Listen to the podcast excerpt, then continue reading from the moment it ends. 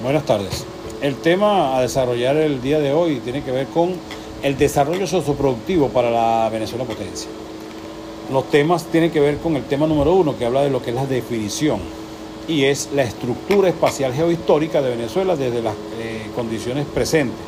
Una síntesis del proceso de formación histórico del espacio venezolano y hablamos también de lo que es la definición de la categoría de potencia en lo político y económico. Desde el punto de vista, dando un, enfoque general, podemos decir entonces de que las características económicas, sociales y espaciales de América Latina han estado condicionadas en su carácter dependiente, lo que ha limitado el desarrollo de las áreas de interés en los países dominantes. En el caso de Venezuela, desde lo espacial, el desarrollo desigual se expresa a través de los desequilibrios espaciales. La estructura espacial dominante desde 1950 es la centralizada, según Ceballos, consecuencia de la transferencia del ingreso petrolero. El enfoque geohistórico de Tobal es una propuesta teórica metodológica para el análisis del espacio geográfico desde una perspectiva interdisciplinaria, entendiendo el espacio como producto social, síntesis de la acción de los grupos humanos, consecuencia de una realidad histórica. La, geohistórica, la geohistoria es definida por Santa Ella como la relación entre la geografía y la historia, una modalidad de interdisciplinariedad obligante en el estudio del espacio y su dinámica. Lo geográfico como parte del proceso histórico y necesita de la historia para ser explicado socialmente. Lo temporal y lo espacial se apoyan en la categoría proceso.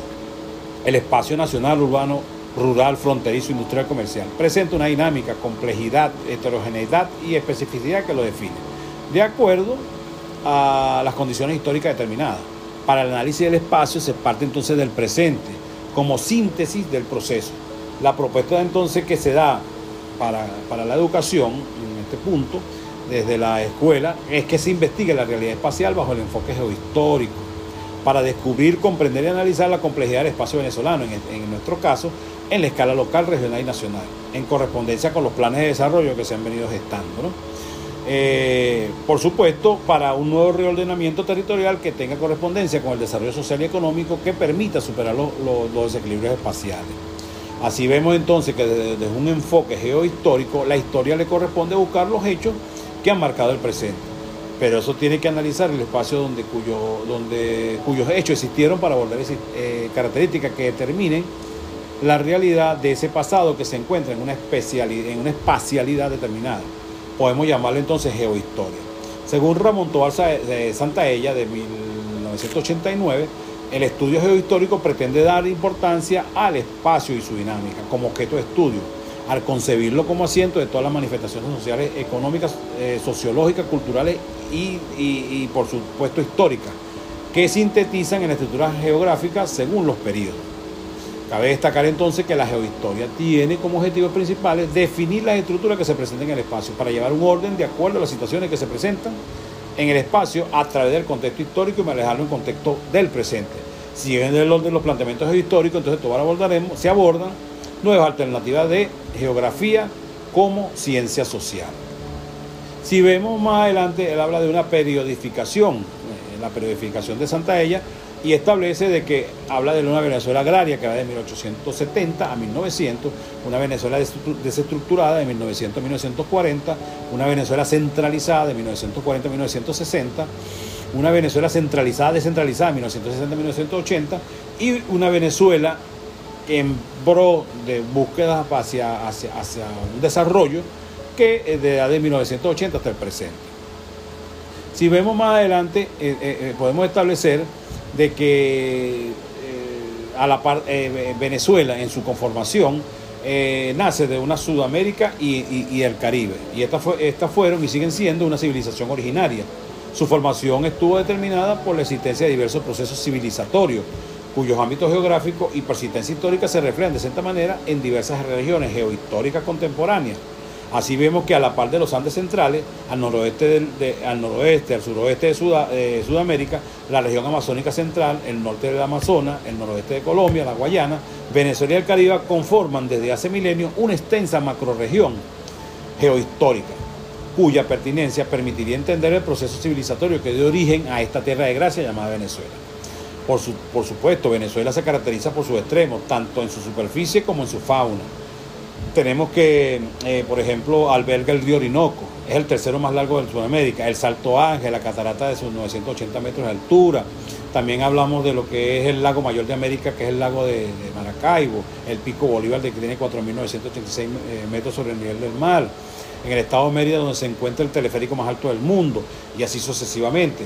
Llegamos también a una Venezuela que tiene una excelente, ubicación geográfica, que está al norte de la América del Sur, ubicada en el trópico de Cáncer a los 0 grados y 12 grados de latitud norte y a los 60 grados y 73 grados de longitud oeste, y una superficie marítima que está de 860 mil kilómetros cuadrados limitando al norte con el Mar Caribe, al sur con la República Federativa de Brasil y República de Colombia, al este con el Océano Atlántico y República Cooperativa de Guayana y por el oeste con la República de Colombia y la extensión total del territorio abarca los 916.490 kilómetros cuadrados. Así vemos cómo esta Venezuela va, ha ido, ha ido eh, desarrollándose y podemos hablar a grosso modo del origen y conformación del nombre nacional, vamos a decirlo así. Y decimos que Américo Vespucio, miembro de la expedición Alonso de Ojeda en 1499, llamóse a esta provincia de Venezuela como la similitud que tiene con Venecia, una población que está en el medio del lago de Maracaibo, puesto sobre el agua encima de una peña llana. Cierro comillas, ¿no? Juan López de Velasco, miembro de la expedición Alonso de Ojeda en 1949, dice, Bajamos a tierra y encontramos una población fundada sobre agua, como Venecia. Eran cerca de 44 habitaciones grandes, en forma de cabaña, sostenidas sobre palos muy gruesos, con sus puertas de entrada a modo de puente levadizo. Y así entonces vemos cómo la historia del, del, nombre de Venezuela es desde entonces la historia de la tierra que lo lleva y de sus habitantes, que van adquiriendo a través de un largo y asentado proceso histórico el nombre de venezolanos en su comienzo era el nombre más, dentro de los militares de, nombres nuevos que las circunstancias del descubrimiento hicieron brotar sobre las tierras y aguas del Nuevo Mundo. ¿Por qué se mantuvo y no naufragó? Lo que hoy se llama Venezuela puede llamarse con igual o mayor derecho Coquibacoa, Bacoa, Curiara, Coro, Paria, Guayana, Caracas, entre otros. El mismo nombre de Venezuela estuvo en manos perdón, estuvo al menos en dos ocasiones a punto de zozobrar. Entonces vemos así como eh, eh, eh, muchas de estas, de estas formas de, llevarse a cabo se habla de lo que son el origen de las fachadas geohistóricas de Venezuela. Y así vemos como las provincias iniciales de Venezuela dependían de la Real Academia de Santo Domingo. Y entre ellas teníamos entonces lo que era la Capitanía de Puerto que se funda en 1977 1777 y que comprendía, por supuesto, las, provincias de Caracas, Maracaibo, Cumaná, Guyana, Margarita, Trinidad y Barinas. Esta última reciente creación, por supuesto. El territorio consistía en un archipiélago de soberanías independientes, una de otra, en 1786 y sede del gobierno se situaba en la provincia de Caracas. Ya para 1798 la provincia de Trinidad fue ocupada por los ingleses. Y así se va desarrollando una serie de, hechos, de, situaciones desde el siglo XVI, el XVII y una buena parte del siglo XVIII. Entonces se habla de que el territorio venezolano estaba conformado por un archipiélago de, soberanías aisladas, unas de las otras, en los cuales los centros poblados jugaban una función administrativa y política. El territorio dependía del virreinato de la Nueva Granada y estaba compuesto de cinco provincias. Nueva Andalucía, al oriente, Venezuela en la región central, Maracaibo al occidente, Guyana, Guayana al sur del río Orinoco y Margarita en la isla noroeste. Y así se habla entonces de que ah, existe una fachada andina, una fachada amazónica, una fachada caribeña y en el desarrollo de cada una de ellas. Más adelante podemos observar entonces cómo se, se habla del concepto de potencia. Y se dice que el concepto de potencia, la noción de potencia, es central en el estudio de las relaciones internacionales. Los fundadores estadounidenses de esta disciplina, Art Warfare y Montague, hicieron de este concepto la piedra angular de sus teorías. Una potencia puede ser vista como la capacidad de actuar, pero también como una característica aplicable a ciertos actores. Además, también se pueden considerar la manifestación de potencia en el espacio. La potencia como capacidad de actuar implica una voluntad que se hace respetar. Supone pues una eficacia, una autoridad en un cuerpo de voluntades contradictorias.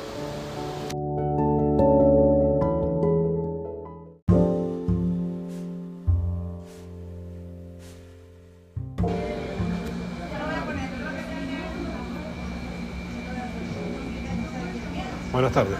Eh, el grupo integrado por Domingo Granado, Yelixa Paredes y Nángeli Hernández. Eh, el tema como el deporte como, como elemento integrador.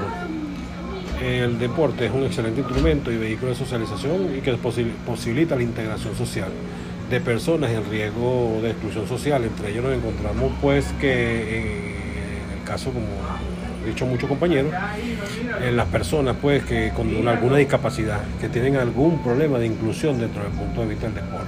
Y muchos de ellos quizás buscan el deporte para que sean tomados en cuenta. Es así como hablamos de que eso le facilita la prevención en, esos colectivos marginales y que se consideran algunos como desfavorecidos. El deporte, por supuesto, representa un estilo de vida y como tal nos ayuda a relacionarnos con otras personas. Mejora, por tanto, nuestro estadio anímico y facilita en cierta medida este, nuestro día a día. También existe un gran número de personas que se habla de que están en riesgo de exclusión, como aquellas personas quizás algunas por color, otras por su discapacidad, otras por su clase social, quienes se encuentran en riesgo de, esta, de, de exclusión y por lo tanto el deporte obliga pues y conlleva a que cada uno de estas personas pues tengan la oportunidad de, ser incluidas.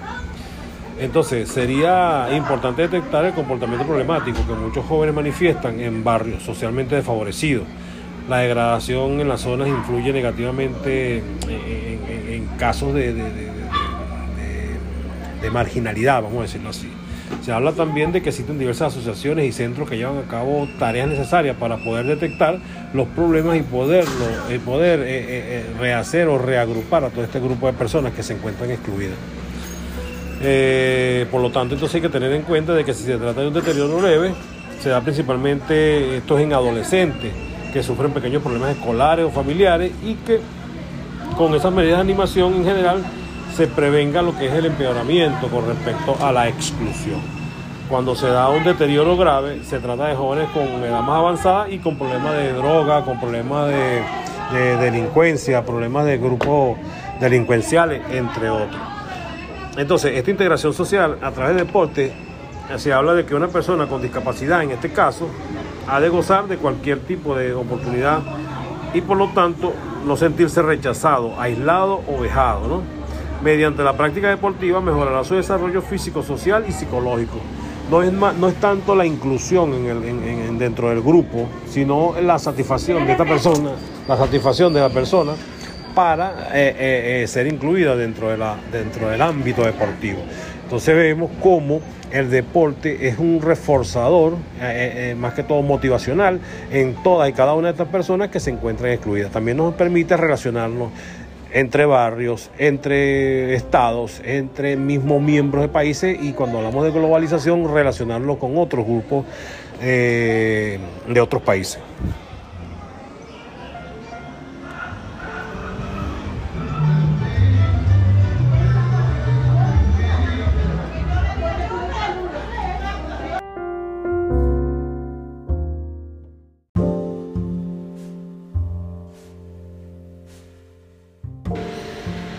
Con respecto al tema que nos acontece, que tiene que ver con qué quiero enseñar.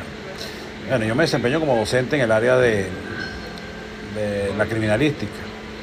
¿Y qué quiero enseñar? Bueno, la criminalística, los fundamentos básicos, su historia, los elementos que la conforman, por qué estudiar criminalística, este, cuáles son esos elementos que, que desde el punto de vista de la investigación penal eh, son importantes desde el punto de vista de la criminalística.